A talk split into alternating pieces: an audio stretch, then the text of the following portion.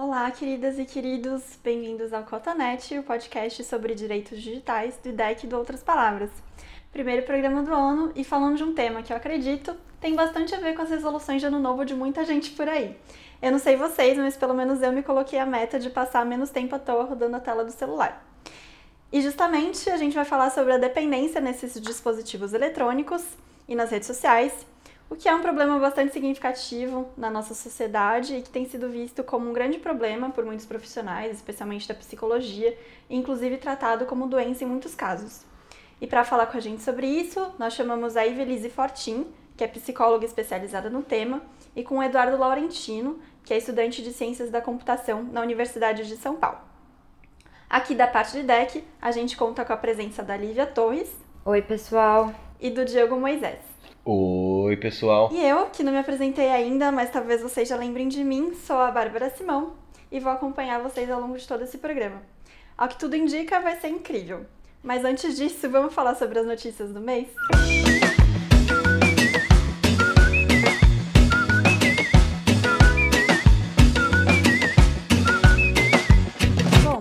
está ouvindo o Cotonete pela primeira vez, o Coton News é o nosso bloco já quase tradicional, em que a gente comenta as notícias mais importantes do mês. E né, para esse bloco a gente vai contar com a presença do Diogo Moisés, que é o novo líder do programa de direitos digitais do IDEC, e da Lívia Torres. Então, Lívia, conta aí pra gente o que, que de importante aconteceu desde o final do ano passado.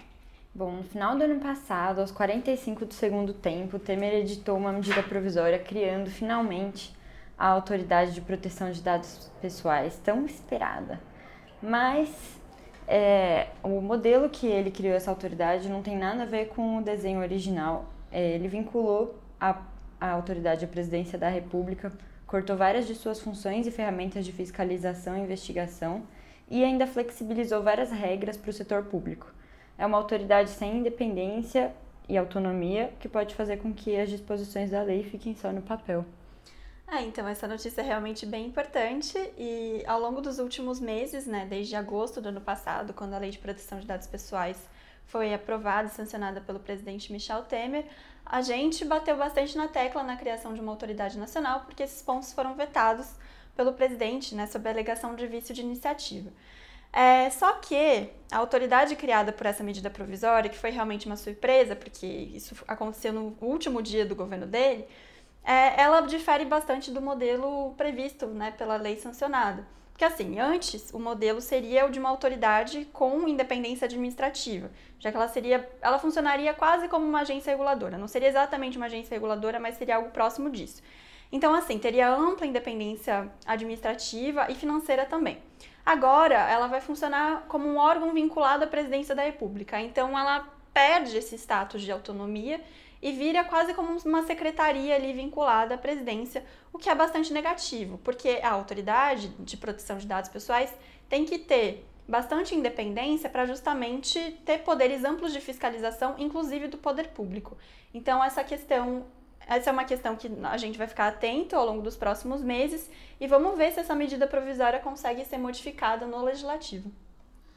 Importante lembrar que essa questão da independência e da autoridade talvez seja a grande, a grande questão né, envolvendo a transformação e a conversão dessa medida provisória em lei. Né?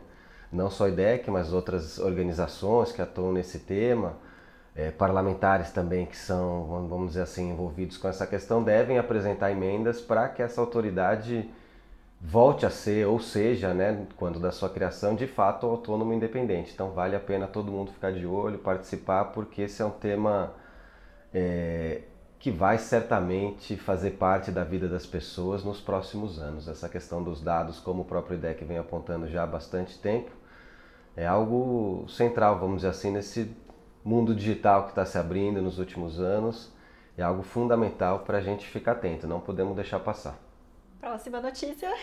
Na semana passada, é, o secretário da Polícia Militar do Rio de Janeiro deu uma entrevista para o Globo anunciando um novo mecanismo de reconhecimento facial que seria implementado a partir do carnaval é, nas ruas do Rio de Janeiro. E esse mecanismo serviria justamente para prevenir a ocorrência de crimes, né, é, identificar quando certos comportamentos suspeitos estivessem acontecendo, para que a polícia militar tivesse, de acordo com o secretário, uma atuação mais ágil nessas ocorrências. É, acontece que essa questão do reconhecimento facial é muito séria e precisa ser melhor compreendida pelo governo e também melhor regulada, né? Porque assim, na lei de dados pessoais aprovada, o uso de dados para a segurança pública ele é excepcionado da aplicação da lei, mas ainda assim devem se observar os princípios, os direitos do titular. Acontece que isso está sendo feito de uma maneira meio aleatória pelos governos agora, que estão querendo implementar tudo que é sistema de vigilância, mas sem prestar atenção nas devidas, nos devidos requisitos de segurança, de tratamento adequado dos dados pessoais, requisitos de anonimização dos dados, como que essas ferramentas podem ser implementadas da melhor maneira. Inclusive, foi uma notícia também na semana passada que vários membros da bancada do PSL da Câmara foram até a China para estudar ferramentas né, de vigilância, câmeras de vigilância que estariam sendo desenvolvidas naquele país. E a intenção deles é justamente importar essas tecnologias aqui para o Brasil. É, mas é realmente necessário que a gente preste atenção nisso para que não virem sistemas de vigilância contra os próprios cidadãos, né, que deveriam ser protegidos, na verdade, por essas tecnologias. Acho que é essa a questão principal e o IDEC vai enviar uma carta também para a Secretaria de Polícia Militar do Rio de Janeiro com algumas questões a respeito da tecnologia, perguntando quais são os mecanismos de segurança que eles estão utilizando, é, se eles tomam algumas medidas de minimização dos possíveis danos que podem ocorrer no sentido de um possível vazamento de dados, e essas questões assim que são importantes da gente pensar. É, acho que é interessante pontuar que essa medida não é pontual, é, Salvador já fez a mesma coisa em outubro do ano passado. Eles integraram as câmeras de rodoviárias, metrôs, aeroportos e estádios de futebol. Ao total, são 1.900 câmeras integradas que são gerenciadas pela Secretaria Pública do Estado da Bahia. E eles conseguem fazer reconhecimento facial, contagem de pessoas, identificação de placas de veículos, entre outras coisas. Então é bem provável que esse tipo de sistema avance e aumente muito no país principalmente agora com, é, com o governo que a gente tem. Isso é uma questão que não é brincadeira, né, gente? Nos próximos anos, as tecnologias de reconhecimento facial, de biometria, elas muito provavelmente vão entrar na nossa vida de uma maneira muito robusta, especialmente para quem vive nos grandes centros, nas grandes cidades, enfim. É, sob essa justificativa de proteção do cidadão, né? de, vamos dizer assim, melhorar os instrumentos de segurança pública, a gente vai passar a conviver com essas tecnologias de reconhecimento. É, o que pode ser bom, mas também pode ser muito ruim, né? Dá um pouco de medo desse futuro que a gente só via em filmes de ficção científica, assim. Então, o IDEC e outras organizações, enfim, no Brasil e fora do Brasil, estão muito preocupados com essa, com essa transformação né, da vida cotidiana baseada nessas tecnologias e vão tentar, vamos dizer assim, fazer a discussão para a gente estabelecer marcos ético-morais, né? Vamos dizer assim, do que é bom e o que não é bom para a sociedade. Mas é importante que todo mundo fique atento, participe dessa discussão, porque o nosso futuro, o futuro dos filhos, netos, vão passar por aí. Então é importante a gente tentar, pelo menos, estabelecer os bons limites, vamos dizer assim, para o uso dessas tecnologias. Bom, a terceira notícia é que a Autoridade de Dados francesa multou, multou o Google por violações à Lei Geral de Proteção de Dados Europeia. Foi a primeira grande multa, né, do, da Comissão Europeia ou não? Foi, foi a primeira multa, a primeira multa já dada com base no Regulamento Geral Europeu, que entrou em vigor em maio de 2018. Então, assim, é um caso realmente paradigmático, né, porque é, talvez possa ser utilizado como referência por outras autoridades de dados. E o que a, a, a CNIL, que é a Comissão Nacional de Informática e Liberdades Francesa, que já é, na verdade, uma organização que tem bastante tempo lá na, na França, ela disse que a, o Google, a empresa, estava infringindo os princípios de transparência, informação e consentimento. É, essa medida foi resultado de investigações que tiveram origem em denúncias feitas por outras organizações que estavam alegando que o tratamento de dados feito pelo Google não estava ocorrendo é, de uma maneira ética em relação a como eles informavam né, esse tratamento de dados para os usuários é, e em relação também à facilidade de compreensão e acesso da empresa aos usuários.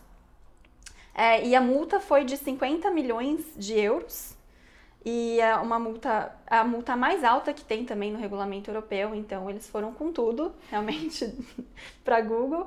E agora a empresa, né, que afirmou que ainda vai estar tá estudando quais as medidas possíveis, ela tem três meses, se eu não me engano, para recorrer dessa decisão para autoridade superior francesa também. Então, ela ainda existe possibilidade de recorrer dessa decisão. Vamos ver como que isso vai ser decidido no futuro, mas já é um caso bastante importante, justamente porque é a primeira multa que foi dada com base no regulamento europeu e que mostra realmente a força que ele tem, né? E que provavelmente a gente vai ter empresas agora preocupadas em fazer o tratamento de dados pessoais de uma maneira mais ética. E a quarta notícia é o fato de que a Claro, a empresa que coordena as operadoras Claro, Embratel e NET, é, na contribuição que fez a uma consulta pública na, da Anatel, pediu para que as franquias de dados na internet fixa fosse, fossem liberadas. O que, que isso significa? Né? A Anatel abriu essa consulta pública no começo desse ano em que ela descreve quais são as prioridades da agenda regulatória da, da Anatel para os próximos anos, então para 2019 e 2020.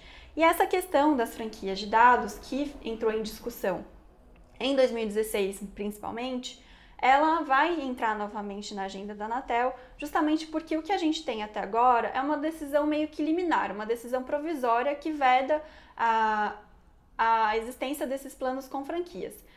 Mas isso não tem nenhum caráter definitivo. A Anatel ainda não decidiu o que ela vai fazer de fato com relação a isso. Já existiu uma consulta pública a esse respeito em 2017, mas as decisões finais realmente estão pendentes. E é provável que essa discussão volte com força agora no segundo semestre. E aí, justamente, as operadoras estão pedindo para que isso seja totalmente liberado. A sociedade civil, como já aconteceu em 2016, é contra isso, porque a internet fixa liberada, sem franquias, é super necessária para o acesso à informação, à comunicação, a, a, até mesmo à educação, já que muitas vezes as pessoas veem vídeos na internet, estudam pela internet, e o acesso integral realmente a isso é muito importante. Lembrando que essas franquias, para quem não sabe, já existem na telefonia móvel. Né? Você tem um limite de tráfego de dados e quando esse tráfego quando esse limite é excedido, a sua conexão é reduzidíssima, né? E você, em geral, só tem acesso às redes sociais globais, vamos dizer assim, né? Que acabam remunerando as operadoras para que elas, que elas tenham esse tráfego liberado, né? Então você tem acesso a uma meia internet, é uma experiência muito diferente, né? As pessoas não navegam livremente no seu telefone celular, fazem isso quando estão conectados a uma rede Wi-Fi que se a franquia de dados na internet fixa for adiante, não vai ser mais tão livre assim, né? Então é um problemão que já foi objeto de ação incisiva da sociedade civil e dos consumidores em geral, não é, gente? Os consumidores participaram. Youtubers. Youtubers participaram, teve uma petição com mais de 1 milhão e 400 mil assinaturas, foi um movimento muito grande. E é preciso ficar atento, né? Nesse momento, as grandes operadoras vão aproveitar para emplacar pautas que são do seu interesse e é preciso a gente estar tá bastante é, firme, vamos dizer assim, na defesa da, da internet fixa como ela, como ela é hoje. Né? Não podemos deixar passar essa questão. É, lembrando também que os contratos normalmente têm essa previsão de franquias, mesmo que isso esteja é vedado hoje pela Anatel. Isso quer dizer que, assim, se a Anatel decidir de um dia para o outro que está liberado, de repente, se a gente ultrapassar o nosso limite de franquias previsto no contrato, e muitas vezes mal descrito para o consumidor de uma maneira né, acessível realmente, aí ele pode ter a internet suspensa caso ele ultrapasse as franquias. Mas isso caso realmente essa decisão seja suspensa de um dia para o outro, que seria bastante grave. Bom, no próximo bloco a gente vai falar então do nosso caos do dia, que como eu já comentei, é o vício e a dependência que a gente cria sobre esses nossos dispositivos eletrônicos, o celular e nas redes sociais.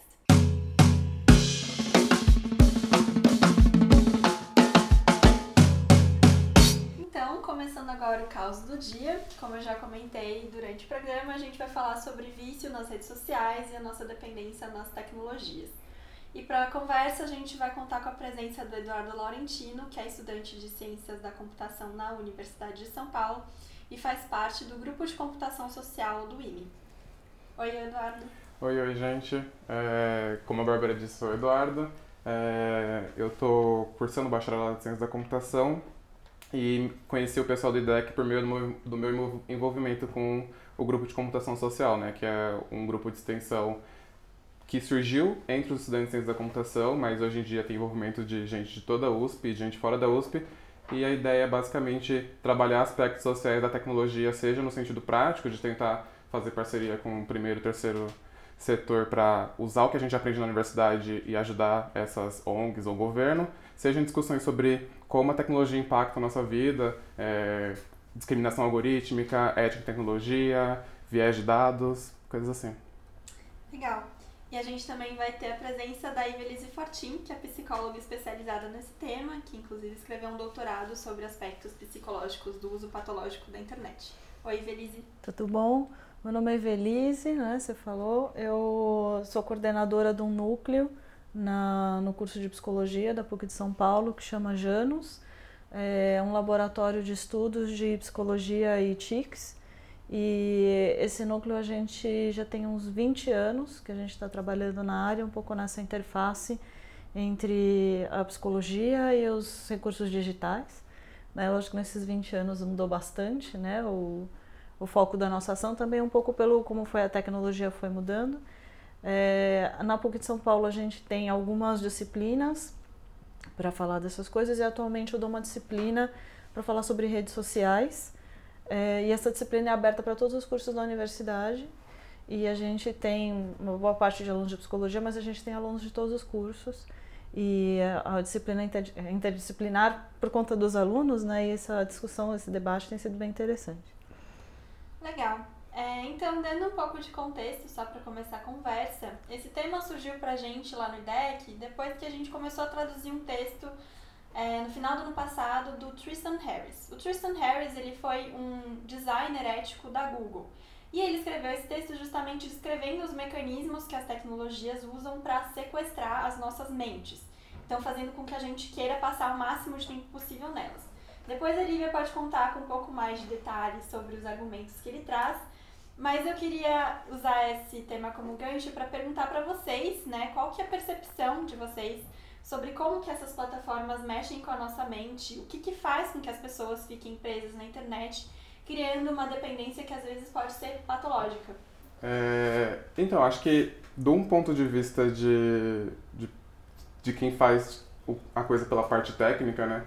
É, tem algumas coisas muito clássicas assim de resgate da mente, de, de tentar envolver o usuário em computação, especificamente em ciências da computação, a gente não vê tanto isso porque ciências da computação é um curso mais teórico, né? Ele quer formar cientistas. Mas programadores em geral, desenvolvedores ou pessoas que fazem ciência da computação e vão trabalhar com desenvolvimento, vê isso no que a gente chama de iteração humano-computador, né? Que é estudar a usabilidade do sistema, a experiência de usuário. E aí, desse ponto de vista, é, coisas clássicas que são dadas para a gente como arcabouço para ah, você quer conseguir envolvimento do usuário no seu sistema, é tentar pensar em lógica de é, recompensas ou agregar sempre uma ideia de rede social clássica como Facebook em qualquer sistema que você está fazendo. Então tem um perfil para o usuário porque ele sente como aquilo está no domínio dele, ele vai criar aquilo e controlar aquela interface. E se você tiver alguma coisa que der algum tipo de recompensa, ele vai querer voltar naquilo. Então é por isso que todo aplicativo de celular, seja qual seja, se você não desativar isso por opção, você vai receber uma notificação ah, porque nova música no Spotify, ou porque algum canal upou um novo, um novo vídeo, ou no Facebook as notificações. É engraçado que eu tava vindo pra cá, eu tava pensando sobre isso, e o meu Facebook, por exemplo, eu não. Eu dei um follow em todas as pessoas. Tipo, é, ele serve basicamente como um mural para eu acompanhar páginas e memes. Nossa. E aí, com o tempo, eu, eu, eu fui, fui tendo cada vez menos notificação, né? Porque eu não tinha notificação dando meu feed dos meus amigos. E eu interagia pouco com, por isso eu interagia pouco com, com, com meus amigos publicavam. Então eu tinha cada vez menos notificação. Só que é bizarro como ele cria mecanismos de te notificar. Então agora eu recebo notificação de que uma pessoa que nem é minha amiga publicou num grupo que eu nem acompanho. Ou eu recebo notificação de que alguma página que eu nem lembro mais está fazendo é, algo, não atualiza, fez uma atualização que há muito tempo não fazia. E assim, não importa o que eu faça, sempre vai ter, porque eu preciso voltar lá e eu preciso consumir mais. E aí, isso, esse, nesse sentido de resgatar a nossa mente, é se sentir completamente envolvido, né? Porque é, eu quero estar naquele ambiente, eu quero ganhar aquele tipo de recompensa. Então você cria essa, essa sensação para o usuário, então mesmo quando não é de uma rede social, você fazer um mecanismo para, ah, sei lá, doação de, de órgãos, que a gente fez na faculdade, um, um projeto de doação de, de, de sangue, e aí como que eu faço o usuário voltar lá? Então a gente pensou, ah, por que não colocar um mecanismo onde ele vai selecionando algumas coisas e isso vai aumentando a pontuação dele? Porque é incrível como as pessoas gostam de receber pontuação. Tipo, outro dia eu me viciei no Colheita Feliz, porque a minha taxa de crescimento das fazendinhas estava muito alta, sabe? Colheita Feliz é o quê? Desculpa a ignorância. É, um, é um jogo, jogo, do Facebook que basicamente eu tenho que colocar uma sementinha, esperar algumas horas até crescer e vender. E aí, quando chega no teto de o máximo de moedas que eu podia ganhar, eles mudam a unidade de medida e dobram. Então eu sempre posso ganhar mais. Entendi. Você alcança a meta, dobra a meta. É, exatamente. E Felizinho, a gente está ficando, se tornando uma sociedade de viciados em tecnologia mesmo? Como é que você está vendo esse acho processo que, de forma geral, assim? É, acho que tem que primeiro, é, a gente tem que entender um pouco o que, que é dependência, né? Então, é, tem uma dependência que a gente vai falar que é num nível cultural e num nível social, que a gente é dependente de internet igual a gente é dependente de luz elétrica. Se não tivesse luz elétrica, isso aqui não estava acontecendo. E, em certa medida, todo mundo é dependente de eletricidade. Dá para viver sem eletricidade? Dá, mas é outra vida e provavelmente no contexto urbano vai ser muito difícil você viver sem isso. Né? Então, acho que tem uma dependência que é nesse nível, tem uma outra dependência que a gente vai falar, que ela é no nível do âmbito da psiquiatria, né? Que aí a gente pode entender que são as pessoas que é um diagnóstico psiquiátrico específico Igual eu tenho, por exemplo, diagnóstico, acho que esse que é o exemplo que todo mundo conhece mais, que é viciado, vocês lembram de antigo viciado em jogo? Viciado em cassino, viciado em roleta. Falávamos sobre isso hoje pela manhã, é, antes então, de começar a nossa gravação. Viciado em bingo, né? Então, assim, só que isso é um diagnóstico psiquiátrico específico. Né? Da mesma forma que a gente tem é, o que a gente vai falar, a gente vai falar compulsões da vida moderna. Então, a gente não tem só a internet, por exemplo, comida é uma compulsão da vida moderna. E se a gente for pegar o exemplo da comida, que para mim é o mais parecido com a internet, você tem uma indústria alimentícia que você quer vender X coisas maravilhosas e gordurosas, você quer vender felicidade em forma de comida, né? Ao mesmo tempo que você tem uma indústria de purgação dessa felicidade, com toda a indústria da comida fitness, da academia e, e esse movimento, e, e muitas pessoas ficam nesses dois movimentos de eu como desesperadamente tudo que eu quero, depois tenho que purgar tudo que eu comi e fica um pouco nessa, nessa questão. É, as pessoas vão deixar de comer? Não vão.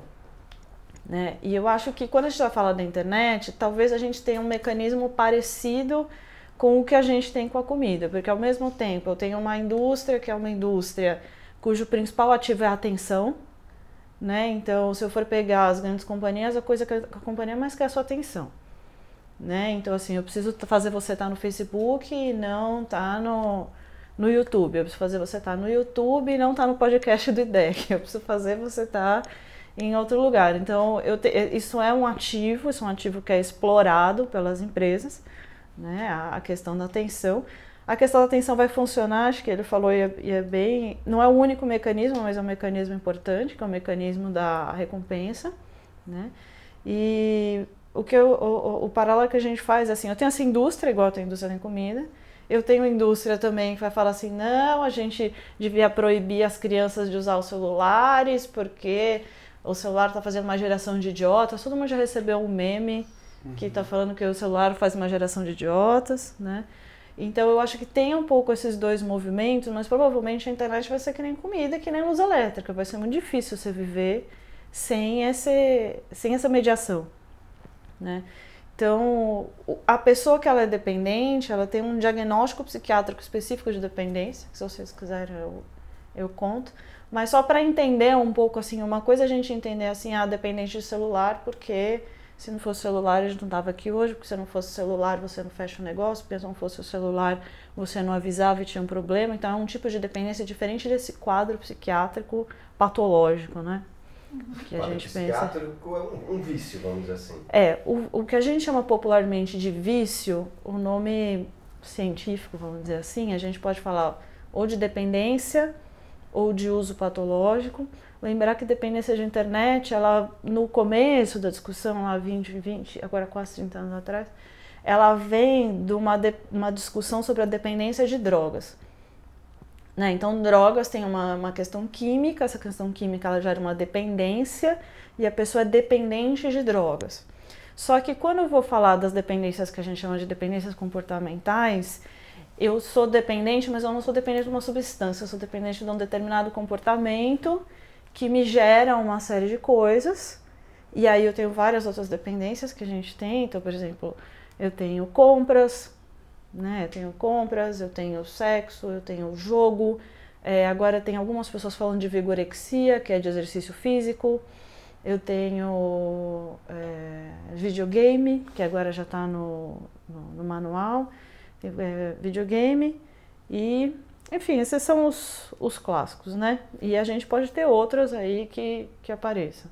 Em geral, essas dependências, o sujeito, ele tem uma questão psicológica de base e, em geral, é uma atividade que proporciona prazer. Vocês conhecem alguém dependente de planilha de Excel? Eu não conheço. Você é sempre dependente de rede social, você é dependente de videogame, você é dependente de sexo pela internet, mas a ideia é que essa atividade gere prazer para esse usuário de alguma maneira e o sujeito começa a ver exclusivamente em função desse comportamento e esse comportamento começa a gerar consequências graves e severas para a vida do indivíduo. Então, por exemplo, é, sei lá, eu trabalhei no, no PROAD, que é o setor de atendimento à dependência, então assim, os dependentes de jogo, de compras, muitas vezes quando chegavam no PROAD já estava devendo 100 mil, 200 mil reais, assim, para começar, né? Alguns pacientes que eram dependentes de sexo tinham ficado, sei lá, uma semana em alguma casa de massagem, perdeu todos os compromissos, não foi trabalhar, não foi, não foi estudar, então para a gente poder caracterizar como dependência nesse contexto psiquiátrico, a gente tem que ter o que a gente chama de consequências graves e severas para a vida do sujeito. Tem dependente de internet? Sim. Tem dependente de videogame? Sim. Mas é uma parcela muito pequena da população que se enquadra nesse, nesse quadro psiquiátrico. Mas e aí como que uma pessoa pode se identificar como dependente da internet? Existe esse ponto em que eu sei que o meu uso já está excessivo o bastante para afetar a minha vida nesse sentido, porque muita gente se sente várias vezes ansiosa porque tá uhum. perdendo coisas, notificações no celular, né? Tem essas necessidades de olhar a todo momento para checar a notificação, para ficar uhum. olhando nas redes sociais.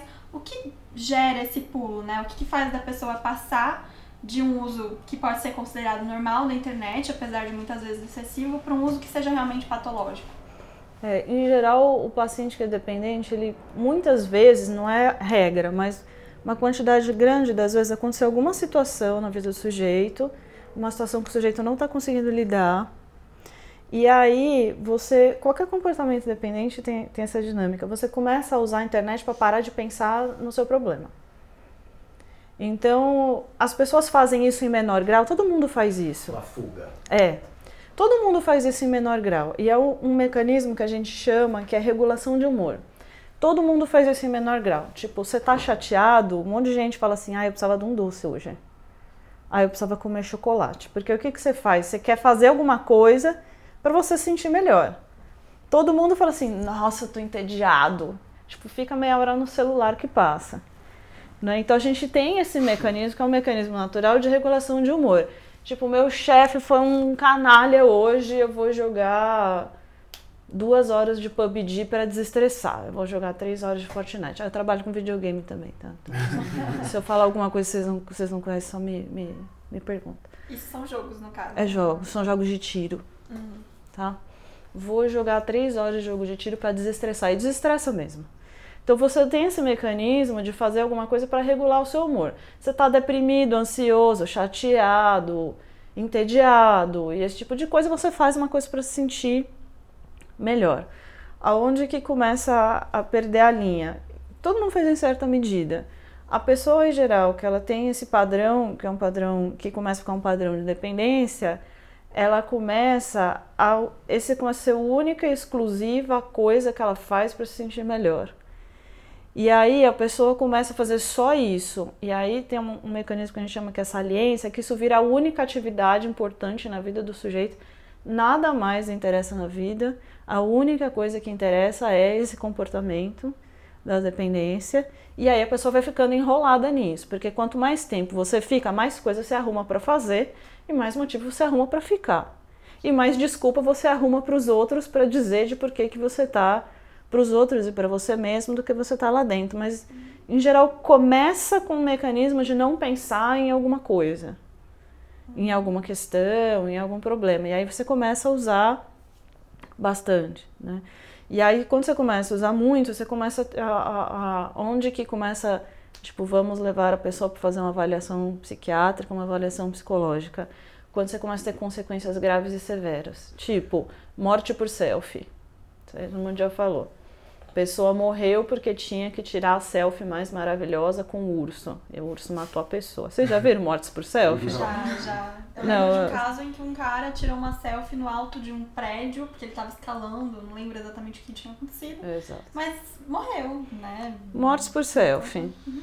É, que é um, um caso clássico. Assim, né? Então, tipo, você começa a ter situações de risco porque você não consegue se impedir de fazer o comportamento andar clássico, clássico, coisas pequenas. Muita gente faz isso. Você está dirigindo, você tem que responder o WhatsApp enquanto você está dirigindo, que é super perigoso. Um monte de gente faz isso e fala assim: ah, não tem problema, mas gente, você não precisa fazer aquilo. Você pode responder daqui cinco minutos. Não tem problema até ter problema, né? Não tem problema até você começar. Tipo, não consigo, por exemplo, pacientes que a gente já viu de, de dependência de internet. Uh, trouxeram uma adolescente para a gente, a mãe trouxe porque a menina não conseguia tomar banho sem colocar o celular num saquinho no banheiro, porque ela não aceitava tomar banho sem ver o celular. Nossa. Né? A adolescente foi viajar para uma viagem de férias e esqueceu o celular. E aí não conseguia aproveitar a viagem porque não tinha celular, chorou, teve um chilique, a família mandou comprar um celular na outra cidade, porque não conseguia ficar sem o celular, né? Gente, que tem que pensar assim, que é diferente, sei lá, teve uma aluna minha falou assim, fui pro Japão, não sabia falar japonês, aí sem o celular eu não tinha o Google Tradutor pra, pra eu saber onde eu tava. E aí ninguém na cidade que eu tava, ninguém falava inglês, entendeu? Dá pra entender? É diferente de você estar tá numa situação que você precisa de um aparelho para resolver sua vida, de coisas que na verdade às vezes elas são, por exemplo, estava falando antes para vocês, tem uma coisa que muitas pessoas têm hoje, que é um negócio que chama fear of missing out, né? O fear of missing out é um estado de ansiedade que a pessoa fica porque ela não verificou as mensagens no celular, as redes sociais, o WhatsApp, esse tipo de coisa, porque você cria uma ansiedade que parece que a pessoa está perdendo coisas, né? Então assim, como se, se eu não tivesse, se eu não responder no grupo, eu não vou na balada no sábado se eu não rir desse meme, eu tô fora, porque as pessoas vão chegar para mim e vão falar assim para mim: "Ah, mas você não viu o meme do bebê ou do cachorro do gato?" E você perdeu, né? E as pessoas começam a ficar num estado de ansiedade muito grande porque elas não podem verificar o celular, quando na verdade às vezes não são coisas necessárias, são coisas simples. Né? E a pessoa começa a fica exclusivo, começa a ter consequências muito graves na vida do sujeito por exemplo, de internet, videogame, na Coreia teve gente que morreu. Tanto é que na China e na Coreia o servidor de jogo online bloqueia. Se você ficar mais de 8 horas, o servidor bloqueia a regulamentação do governo. Né, com relação ao servidor, porque já teve um monte de gente que morreu lá na cadeira porque você não sai. Né, mas em linhas gerais, a, quando começa a ter consequências. Sim.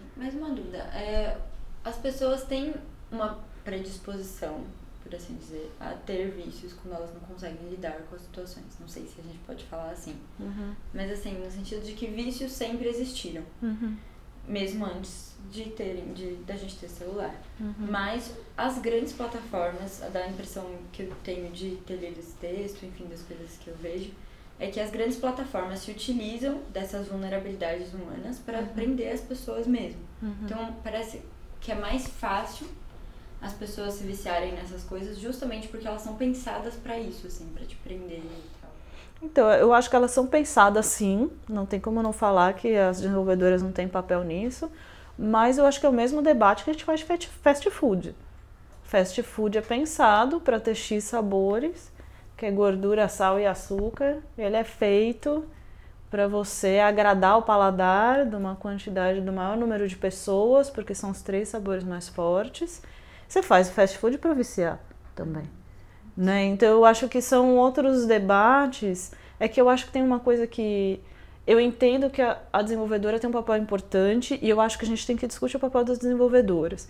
Em outros países já tem discussões, por exemplo, essa de servidores, isso é uma discussão que foi feita na sociedade de falar assim, olha, o servidor tem, tem responsabilidade sobre isso. Se ficar o jogador lá oito horas, você vai desconectar, é o servidor que desconecta. Ao mesmo tempo, eu acho que tem, a gente tem questões que são questões do espírito do tempo. A gente vive numa era onde tem uma quantidade enorme das pessoas que fica num dilema entre vazio e excesso. Você sente um vazio enorme, aí você toma todas no final de semana para se sentir mais legal. E não é só a internet, a internet é mais um uhum. item que entra aí no. Você tá sentindo um vazio enorme, meu, você vai lá no Outback e come cebola frita e você se chafurda lá na comida. Entendeu? Então, assim, a gente é uma. Eu acho que é não só uma dinâmica que tem uma predisposição, mas eu acho que ela tem uma questão social muito forte de, de a forma de lidar com o problema e a forma de lidar com o vazio é excesso. Você vai lá comete excesso. Tipo, ah, sua vida é um tédio, não sei o que e tal, vai na festa universitária, chapa de droga. É excesso. Entendeu? E às vezes excesso de coisas. Algumas que você pode dizer, porque tem um debate, você fala assim, ah, você pode pregar abstinência de drogas, você pode pregar abstinência de álcool, mas você não vai pregar abstinência de comida. A pessoa nunca mais vai comer. A pessoa tem que comer na medida certa. Você vai pregar abstinência de internet, né? Tem uma autora que chama Sherry Turkle que ela vai trabalhar o conceito de digital diet. Uhum. Fala, gente, dieta digital é igual a dieta de comida.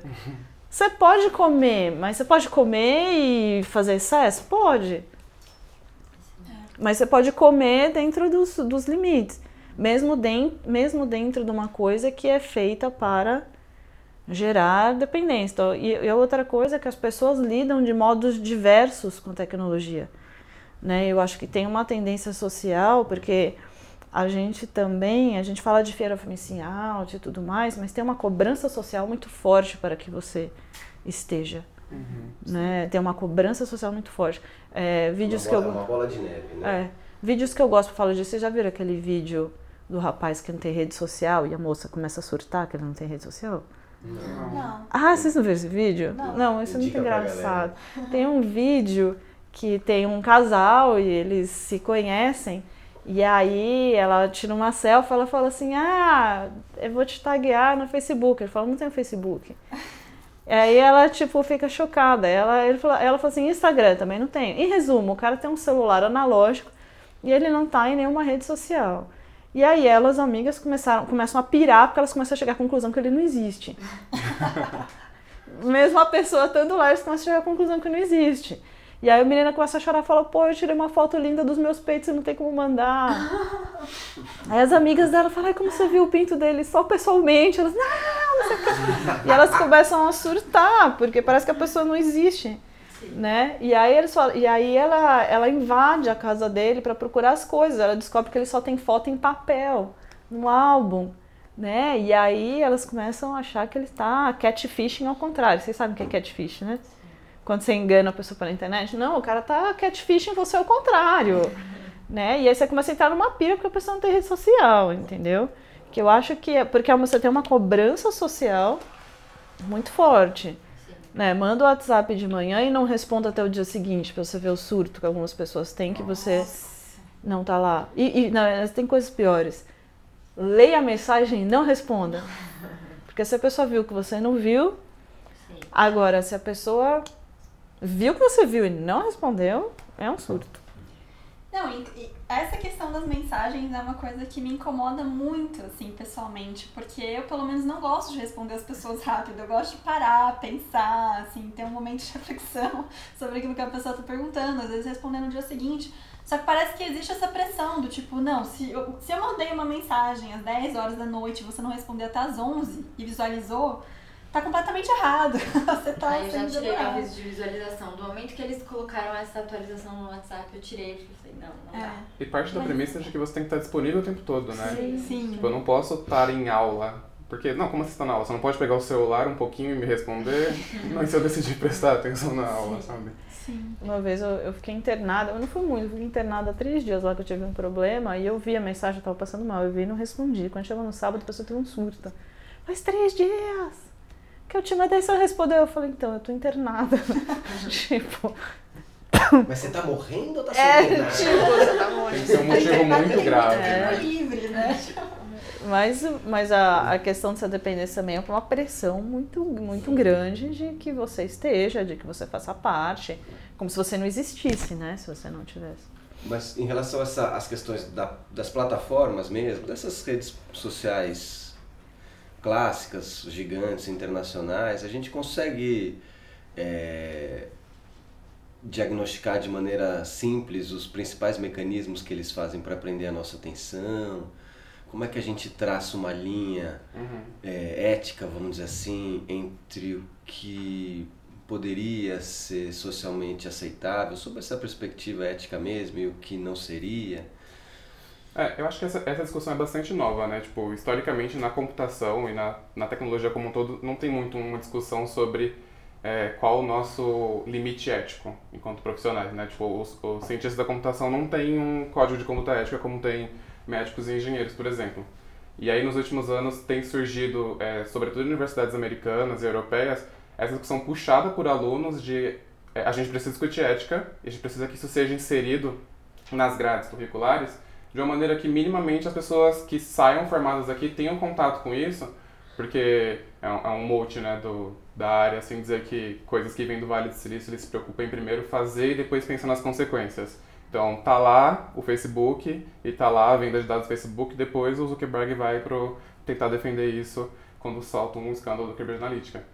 E aí, aqui no Brasil, é uma luta do TEC, na, especificamente na nossa universidade, na, no IME, tentar inserir isso na, na grade curricular. né? Agora a gente vai ter a primeira experiência de uma disciplina que trata da interface direito e software, é, que a ideia é justamente dar esse primeiro passo para as pessoas pensarem no, no, na tecnologia para além da técnica em si.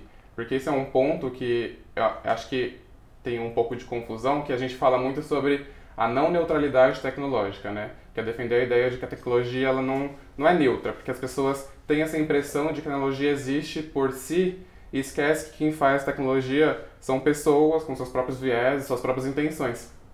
E aí isso vem muito, essa, essa visão de tecnologia ser neutra.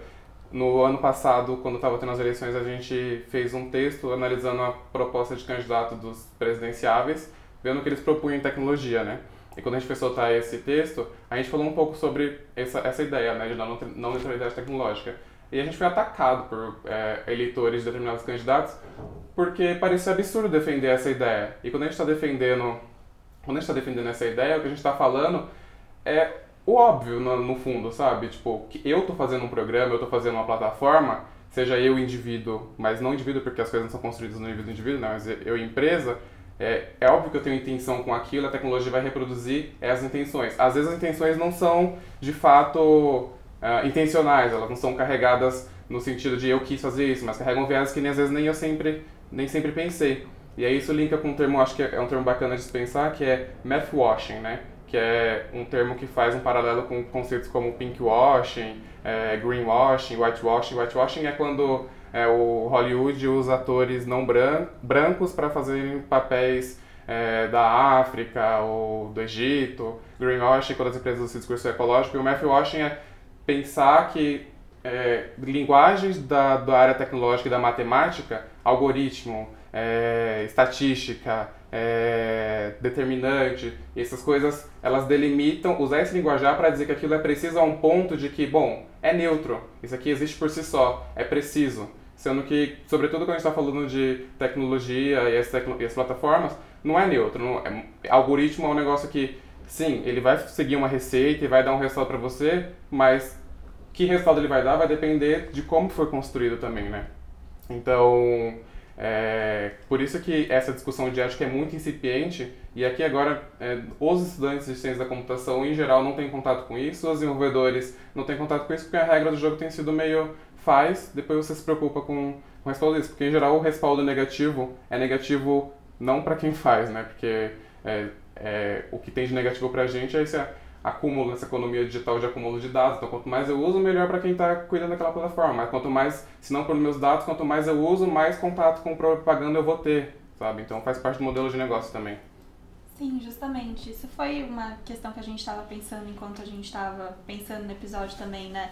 Do porquê que as plataformas têm essa essa preocupação em desenvolver esses mecanismos de prender as pessoas nas redes sociais, nas, na, nos aplicativos e tal. E é justamente por isso, né? Porque o modelo de negócios delas depende de um uso excessivo cada vez maior das pessoas dessas plataformas para que elas saibam mais sobre as pessoas, né? Coletem uhum. mais dados pessoais sobre as pessoas e possam direcionar propagandas mais especificamente, possam revender informações para outras empresas, enfim.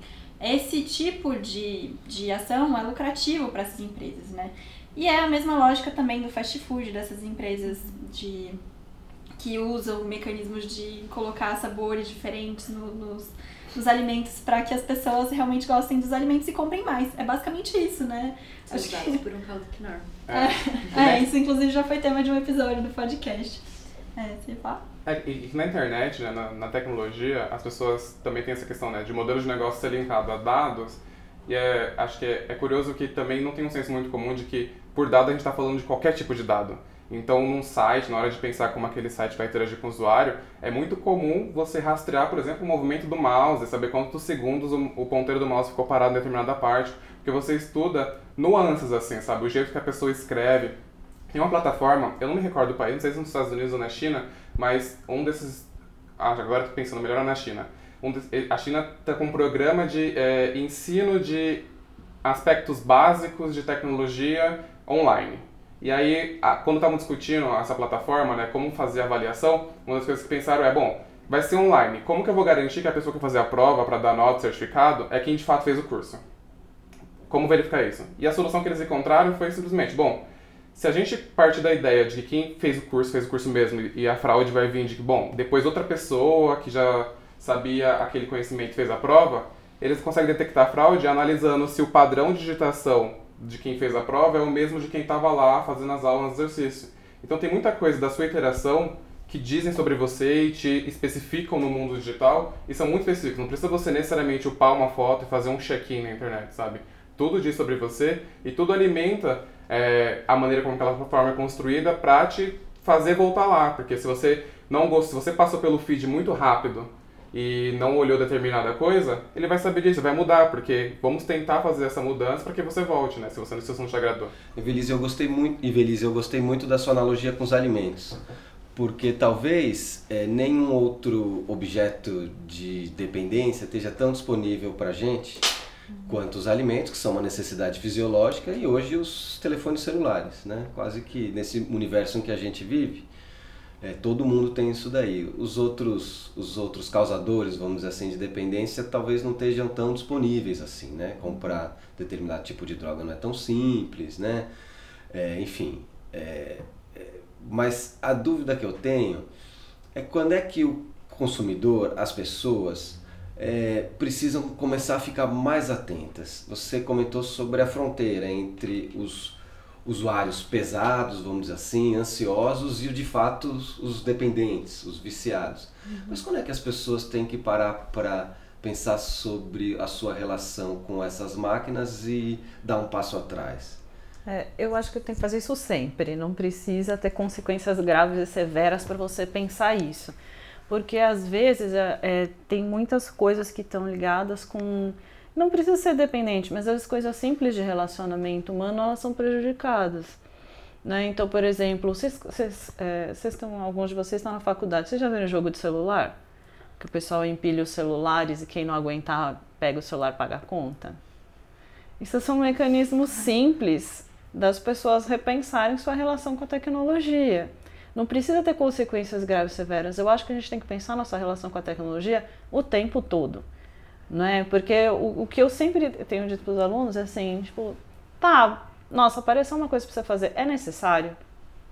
Porque eu acho que as pessoas fazem uma quantidade enorme de coisas que é desnecessária para aquela hora, é desnecessário para aquele momento, é desnecessário. Assim, dá para olhar o celular, dá, mas será que não é mais legal a gente conversar? Né? E eu acho que isso é uma das coisas para as pessoas pensarem. Porque às vezes tem pessoas que chegam à conclusão e falam assim, gente, é, tem uma aula que eu dou para os alunos, que a gente fala muito de redes sociais. Então, uma pesquisa inglesa que eles fizeram um levantamento sobre impactos na saúde mental é, de jovens do uso de redes sociais. Então eles perguntam assim, se você se sente melhor ou pior depois de usar rede social com relação a uns determinados itens. E um dos itens, por exemplo, é a imagem corporal. Depois que você vê o Instagram, você se sente melhor ou pior com relação à sua imagem corporal? E uma quantidade absurda dos adolescentes, homens e mulheres, mulheres principalmente, mas homens e mulheres, se sente pior depois de ver redes sociais, depois de ver Instagram. Né? E a, a, nessa pesquisa, eles acham que a rede mais nociva em termos de saúde mental é o Instagram. Né? E eles têm várias redes lá e aí usos que cada um tem. Mas, por exemplo, essa pesquisa já tem uns dois anos, eles já acham que Snapchat é a pior rede para bullying, porque você faz o bullying e o bullying some. Nossa, verdade. Você faz o bullying e o bullying some. Então, tem as diferentes redes sociais, por suas características, têm impactos diferentes. Né? Por exemplo, eu tenho uma aluna que ficou chocada depois dessa aula, porque ela nunca tinha pensado que ela se sente mais feia, que ela se sente pior. Depois que ela vê Instagram, ela pagou o Instagram três meses. Aí ela chegou para mim e falou: professor, eu descobri que dá para ver sem Instagram. Parecia que não dava, mas dá. Mas dá. Né? Então, assim, isso é uma coisa você repensar. Eu acho que uma das coisas é repensar é como essas coisas estão te fazendo sentir.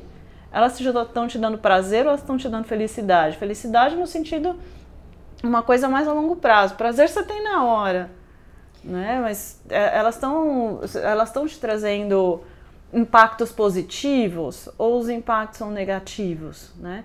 E aí acho que sempre tem uma, uma coisa que a gente fala bastante em termos de prevenção de dependência, que é você se automonitorar.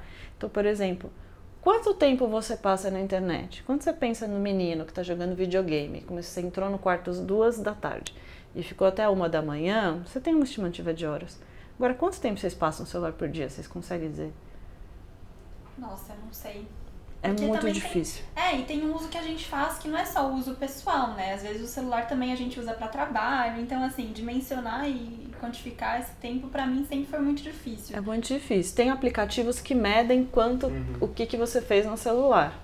E aí, às vezes, eu tenho alguns alunos que colocam, os alunos ficam chocados porque eles começam a ver quantas horas eles ficaram. Então, assim, gente, tipo, não parece, mas de olhadinha em olhadinha, você ficou duas horas, duas horas e meia. Eu tenho até medo de baixar Nossa, É estratégia de monitoramento. Você fala, gente, tô passando muito tempo. Há 15, 20 anos, uma das preocupações de quem trabalha com comunicação era o tempo que as pessoas passavam em frente à televisão, né? E era, em média, o um número clássico, quatro horas né, que o brasileiro passava, passava, né? hoje talvez um pouco menos, as novas gerações, em frente à TV. E era uma preocupação imensa. Né? Como é que as pessoas ficam quatro horas ali numa relação uhum. com aquela coisa, né? É brincadeira de criança perto do que a gente tem hoje, né? Sim, porque como ele é quebradinho, não uhum. parece que você está tanto tempo. É que nem, por exemplo, quando a gente estuda videogame, por exemplo, uma coisa é quando a pessoa foi lá e gastou 200 reais no jogo da moda e o jogo dura 80 senhoras e cada sessão de jogo é porque para sessão de jogo assim, jogo hardcore a gente fala, a pessoa fica uma hora, duas horas. Para começar, né? Só para fazer o personagem já vai uma hora. É verdade. Só para fazer o personagem do Skyrim já deu uma hora, só para você começar. É... E aí, isso é fácil a gente ver. Nossa, fulano ficou bastante. Agora pega aquela senhorinha do Candy Crush Saga. Se você for somar, porque, né, tipo, partidinha de três minutos resolve, lava uma loucinha, não sei o que, partidinha de três minutos, põe a roupa no varal, não sei o que, partidinha de... Você vai somar, gente, às vezes eles gastam mais e eles ficam muito mais tempo do que alguém que às vezes visivelmente de fora você olha. Então eu acho que as pessoas têm que monitorar um pouco o uso que elas fazem.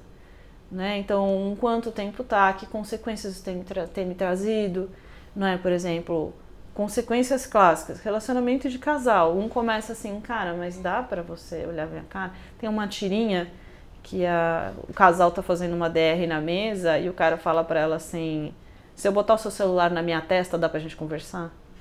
Pra você olhar pra minha cara? Porque são coisas simples, entendeu? Que as pessoas estão é, ficando com dificuldade de fazer. Tipo, conversar sem mexer no celular. Conversar 10 minutos sem mexer no celular. Não é? Então são coisas simples, mas é estratégia de monitoramento, porque começa a trazer conflito. Começa a trazer conflito para os relacionamentos. Por exemplo, uma das coisas que estava falando, né? Ah, trouxeram a paciente lá, ela a menina ficava com o celular no. Começou a ter conflito com a mãe, porque já tinha perdido dois celulares, porque não pôs no saquinho direito, molhou o celular, aí não tinha celular, aí era um chilique. Aí lá pelas tantas a mãe comprou aquele saquinho de ir na piscina, porque levava o celular para ir na piscina. E aí, mas o conflito principal, e isso é uma questão muito grande para adolescente, um dos principais impactos de dependência de celular é sono para adolescente. Verdade. É horas de sono. Muitos adolescentes têm costume de dormir com o celular embaixo do travesseiro ou com o celular carregando do lado da cama e você fica até duas, três horas da manhã falando alguma coisa, e isso tem muito impacto nas horas de sono. Isso não só de jovens, mas de todo mundo. O impacto das horas de sono é um impacto médico importante. Porque você dormiu, você não dormiu sete horas, oito horas, você dormiu quatro, você dormiu cinco. Então, por exemplo, todo dia você acorda com sono porque você ficou até as duas da manhã, isso é um, um impacto importante. Né? Ah, todo dia tem conflito com a sua mãe, com seu pai, com seu namorado, com a sua esposa, com seu filho, porque você não consegue fazer. Né? Tem uma outra questão com as crianças, é que assim, é, tem muitas famílias, por N motivos, eu não vou culpar as famílias aqui, mas por N motivos, você, a estratégia da criança ficar quieta é celular. Né? Todo mundo conhece, você, todo mundo já deve ter visto você chegar no restaurante, a mãe abre a bolsa e começa a distribuir os iPad, celular. celulares e tablets para a criança ficar quieta.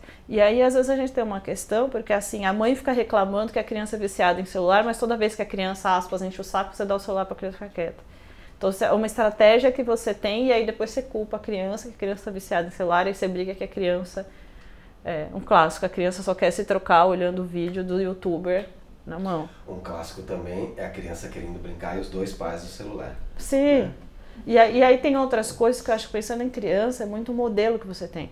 Então, por exemplo, o clássico, ah, o pai vai lá e, e briga porque está muito tempo no videogame, aí quando fala com o pai, o pai fala, aham, aham, é, você, não tá, você não tá prestando atenção. Faço o que eu digo. Né? É, você, você não tem um modelo, né? Eu pensaria nisso, acho que tem monitoramento, acho que a gente tem que fazer o tempo todo. Monitoramento de, de dependência, consequências graves e severas. Começou a perdeu, foi mal na prova, pensando em criança e jovem, começou a ir mal na prova porque estava no celular, começou perder aula porque estava no celular, não está dormindo direito por causa do celular, não consegue fazer refeição sem estar tá mexendo no celular. Isso tem, tem sido uma dificuldade, porque o ideal é que você faça a refeição sem mexer no celular, mas tem uma quantidade enorme de pessoas que não consegue fazer isso. E, e hoje, Ivanise, os, os, psicólogos estão preparados para atender esse tipo de caso? Se as pessoas de fato diagnosticarem se, não, preliminarmente elas mesmas ou os familiares que elas precisam de ajuda, vão procurar um psicólogo, certo? Uhum. O corpo de psicólogos está preparado para lidar com esse problema? Eu acho que a gente tem uma questão ainda que é o psicólogo julgar pelo seu próprio uso. Então, se você usa muito, parece que a pessoa. Tudo bem, eu também uso assim. Hum. Né? Se você não usa nada, o outro é sempre viciado. Se você, só, se você não tem WhatsApp, se você só usa SMS, o outro está sempre viciado. Né? Mas eu acho que isso é um debate que a gente tem feito já tem quase uns 20 anos. Eu acho que hoje as pessoas têm, hoje pensando no corpo profissional, eu acho que tem uma ideia melhor sobre dependência de internet. E a gente fala internet em geral, né? E tem uma outra questão também que eu acho é que o, quando a gente pensa em independência de internet, ela muitas vezes ela é um reflexo de um outro diagnóstico que o sujeito tem. Ela não é o problema principal. Então, às vezes a pessoa tem um outro problema psiquiátrico e começa a usar muito a internet a pessoa tem uma outra dependência, então, por exemplo, a pessoa tem dependência de sexo, a internet é um canal para você para dependência de sexo, mas dependência de sexo é primária a dependência de internet. Ou a pessoa tem transtorno bipolar e está em mania e o transtorno bipolar ele é primário à dependência. Né? Então, quando as pessoas estão na dúvida, a sugestão sempre que a gente dá é fazer uma avaliação psicológica e psiquiátrica, né? para que a pessoa veja lá se é isso mesmo. Porque as famílias também medem pelo uso. Se você usa muito, teu filho está dependente, você não está nem reparando. Mas se você não usa nada, tudo que teu filho faz cai na categoria de dependência. Qualquer, qualquer hora que ele não está assistindo. Lembrando, gente, que assistir Netflix também é internet. A gente vai falar de binge watching. Binge watching é você assistir. Binge watching, o nome que a gente dá aqui no Brasil é maratona de série. Dependendo do esquema que você faz, já tem autores nos Estados Unidos falando de dependência de maratona de série. É engraçado que a própria Netflix, muitas vezes, quando uma pessoa assiste horas seguidas, né, um vídeo, uma série, qualquer coisa que seja, aparece uma mensagem: Ah, você já está assistindo isso há tantas horas seguidas. Você está aí mesmo? Acho que é um tipo de aviso, né, de que a pessoa está tendo uhum. esse uso compulsivo. Isso me faz pensar também nas medidas que as próprias plataformas elas já estão começando a adotar até para minimizar esse tipo de uso uhum. excessivo né, da, das redes sociais e do celular. Eu, pelo menos no Instagram, eu já vi que tem um mecanismo de você ser notificado quando você ultrapassa um certo tempo. Então eu, eu pelo menos me coloquei a meta de 10 minutos por dia. Essa notificação está em vigência lá em casa também. Tem pessoas utilizando isso daí. É, mas eu acho que é interessante a gente pensar, né? Esses mecanismos que os desenvolvedores agora estão construindo para minimizarem esses danos. Não sei se o Eduardo quer falar um pouco mais sobre isso, mas eu já vi também é, o próprio desenvolvimento dos celulares é, sendo feito para você não receber tanto notificação, para você ter um, um jeito de você simplesmente apagar tudo, de você ficar duas horas longe do celular, enfim, são coisas que existem nesse sentido. É, tem um monte de dica, né, que as pessoas, quem desenvolve dá, mas quem passou por um processo desse de, ah, tô revendo meu modelo de uso dá, algumas delas são, tem um funções nos Androids agora que é tirar a luz azul do celular. Uhum. E, porque essa luz azul, supostamente, ela é muito viciante, ela prejudica muito o sono também. Então você bloqueia a luz azul. Hoje em dia você vai na comprar óculos novos e tem lente que bloqueia a luz azul já, prevendo que você é uma pessoa que consome muito celular e, e computador. Já vi dica também de gente que deixou o celular configurado para não exibir cores, né? Então você coloca as telas em preto e branco, que é uma função típica de vários celulares. E aí, isso supostamente, eu nunca tentei, mas isso supostamente te ajuda a consumir menos, porque é menos atrativo de alguma maneira. É, então, acho que. Nesse... o autoplay do YouTube, a reprodução automática também. Sim, porque são um mecanismo desse, né? O autoplay, é, você está navegando na internet e aí os vídeos se reproduzem sem você dar play, né? Então o consumo ele nunca para. O feed de notícias ele é infinito. Tem uma pesquisa clássica da Universidade de Cornell, se não me engano, que é de colocar umas pessoas para tomarem sopa. sopa. Isso. E aquele, aquela tigela de sopa, ela é construída de uma maneira que eles não sabem, mas a sopa vai sendo reabastecida sem que a pessoa saiba. E as pessoas chegam a consumir assim 80% mais sopa, com a impressão de que elas consumiram o que tinha na tigela. Isso é, essa é a mesma lógica de você ter um feed que nunca acaba. Veja, eu falei para vocês no começo que o meu feed não tem pessoas. Assim, tem quatro, cinco amigos mais próximos que eu sigo, e mesmo assim ele é infinito, porque eu não sei de onde vem. Assim, eu sei, mas tem muita informação, sabe? Eu posso passar o dia lá. A, Netflix, que você falou que com esses serviços de maratona, ela é, ela é outro exemplo daquilo que eu falei sobre usar os usuários que consomem muito para fazer reavaliações de design da página, e se eles perceberem que usuários passou a usar menos depois que uma mudança foi feita, eles não implementam isso que foi lançado para um, uma pequena amostra para os demais usuários. Então, as pessoas que usam muito são usadas como amostragem para dizer que tipo de ferramenta. Cobaias. Cobaias. É só, só uma coisa que eu acho que em games online a discussão da responsabilidade dos provedores ela está mais avançada do que em redes sociais. Inclusive porque na Ásia teve muito, estava falando, né, teve muitos casos de morte e tudo, então a discussão sobre a responsabilidade do provedor, na, na, principalmente dos provedores, mas dos desenvolvedores de jogos e, e de toda essa, essa questão, eu, eu vejo ela mais avançada na área de games, já até por consequências que, de problemas e coisas que já aconteceram, né? É, isso é bem interessante. Inclusive eu estava pensando ontem à noite, enquanto estava pensando no, no, programa de hoje, como que o direito, né, que papel o direito tem para lidar com isso, porque pelo menos num primeiro, num primeiro olhar, assim, eu pensei, nossa, mas isso depende muito mais das pessoas, das plataformas desenvolverem mecanismos adequados, né? Eu não sei muito bem qual que é o qual que poderia ser o papel do direito, mas agora que você comentou, realmente acho que existe tanto num jeito de elaborar um código de ética que seja adequado para desenvolvedores, como essa questão da responsabilidade das plataformas quando aconteceu algum tipo de coisa tão excessiva quanto isso, né, tão arriscada quanto isso, é, ou até mesmo, perdi, ah, eu esqueci o que eu ia falar em terceiro. Mas posso pegar seu gancho? Pode. Eu estava pensando sobre essa questão que a Bárbara levantou também, né? Como é que nós, como sociedade, né? A Bárbara usou a referência do como é que o campo do direito pode lidar com isso. Mas para além das iniciativas individuais, né? Eu me policiar, policiar os amigos, a família, policiar no melhor sentido do termo, né? Se e ficar atento a essas questões. Como é que a gente como sociedade pode avançar estruturalmente, né? Onde é que a gente vai é, tentar fazer com que as grandes plataformas se autorregulem, mas o que, que é aquilo que a sociedade precisa tomar frente, regular, colocar limites? Me parece ainda um campo a ser explorado, né? É, um pouco o que a Ivelise falava né, em relação aos games, né, que eles encontraram certos eixos de atuação. Né? Então vamos colocar o limite de horas, vamos fazer isso, vamos fazer aquilo, vamos fazer uma rede de apoio né? aos dependentes, né? vamos fazer campanhas educativas. Como é que a sociedade pode atuar nessas diferentes frentes para colocar bons limites, vamos dizer assim, a essa, a essa avalanche que está tomando conta da nossa vida? Não sei se vocês chegaram a. tem alguma é, eu acho que tem, tem questões importantes que é que acho que você levantou que é legal, que é a questão da, do papel da, da regulamentação. E aí a gente esbarra numa série de outras questões, né? Então, por exemplo, tem um, alguns autores aqui, que, lá, que são um professor lá da PUC São Paulo que está discutindo, que é que a forma como a legislação brasileira foi construída é difícil de ser aplicada à internet porque você sempre está aplicando com relação a um espaço determinado, então a um país determinado. E quando você está na internet, esse, marcador é, do ambiente ele não existe, ele é outro.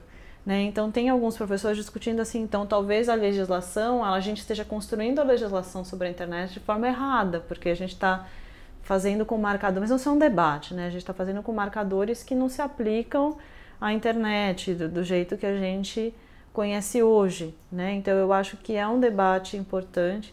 Eu acho que tem um debate sobre a responsabilização dos servidores e dos provedores e dos desenvolvedores sobre o que está sendo produzido. Então, por exemplo, tem um debate bastante interessante que eu acho que se faz em games é o designer pode fazer o jogo que ele quiser. Se eu quiser fazer um jogo de estupro, eu posso. Se eu quiser fazer, porque jogo, porque você tem um debate já com relação à violência se eu posso fazer com gore. Gore a gente fala é parecer tripas e tal.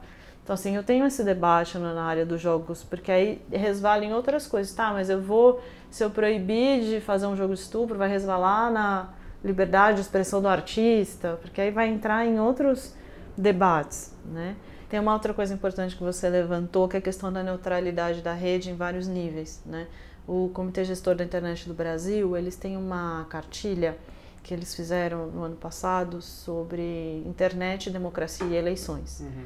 Onde eles discutiam uma série de coisas e a metáfora que eles gostam de usar é que as pessoas pensam que rede social é praça pública, mas rede social não é praça pública, rede social é shopping. Isso tem dono. Exatamente.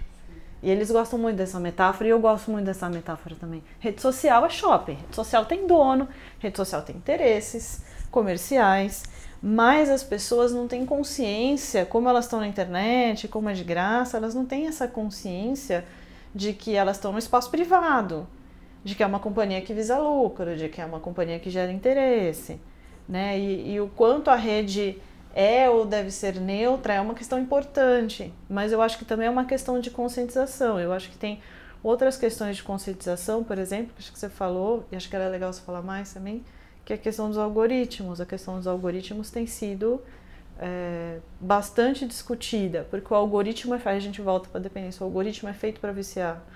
E o mecanismo do algoritmo de viciar é te agradar a partir do que ele já sabe do que você gosta.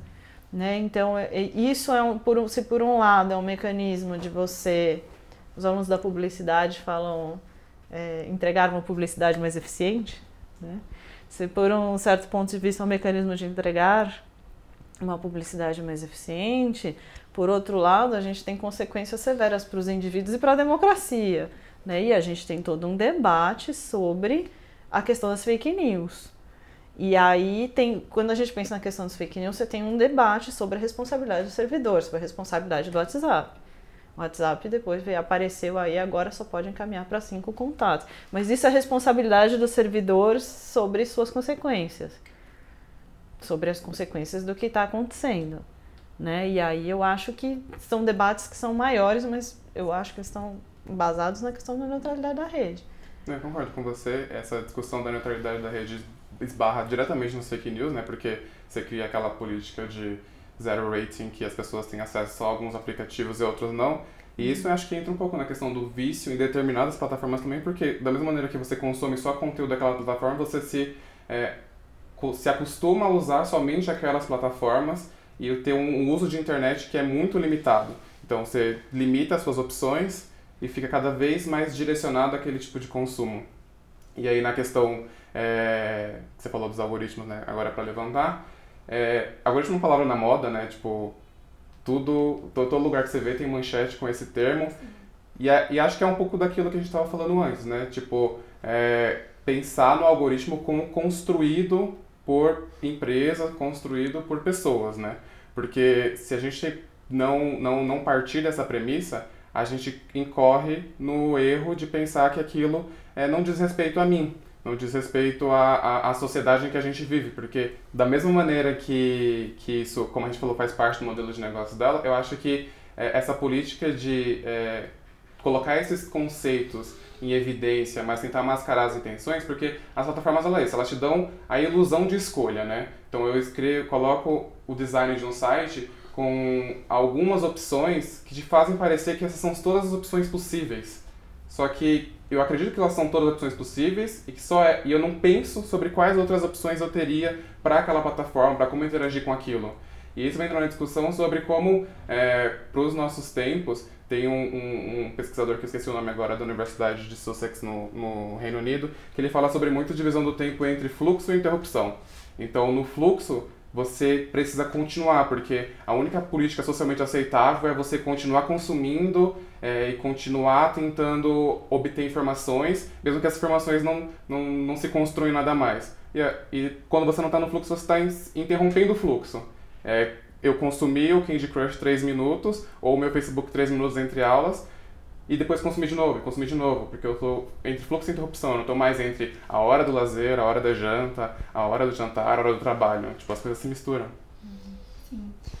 Gente, muito legal a conversa. Nosso tempo, infelizmente, se encerrou. Já, já faz algum tempo, na verdade, mas estava tava fluindo muito bem. É, e essas questões que o Eduardo colocou agora também são tratadas justamente pelo texto do Tristan Harris. A gente acabou não especificando muito o que ele, o que ele fala, até porque já foram mencionados os pontos por aqui, mas a gente traduziu esse texto e ele vai ficar disponível no site do IDEC também. Depois, quando o podcast for divulgado, a gente vai colocar o link na descrição do episódio e aí todo mundo pode ler também para se aprofundar um pouco mais no assunto. E é isso, eu queria agradecer muito a presença de vocês aqui. Foi ótimo, adorei o programa. E... Eu também. Aprendi muito. Tchau, pessoal. E bom, é, tchau, pessoal. Até a próxima, até o mês que vem. Esse foi o Cotonete, o podcast sobre direitos digitais, feito pelo IDEC e produzido pela Outras Palavras, com edição de som feita pela Gabriela Leite. O nosso endereço para dúvidas, críticas e sugestões é cotonete.idec.org.br e estamos agora em todas as plataformas tocadores de podcast. Você pode também curtir o nosso episódio e também nos seguir, né, nessas plataformas.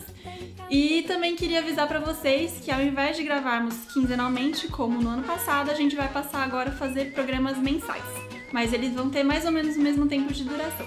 E é isso, gente. Muito obrigada. Até a próxima.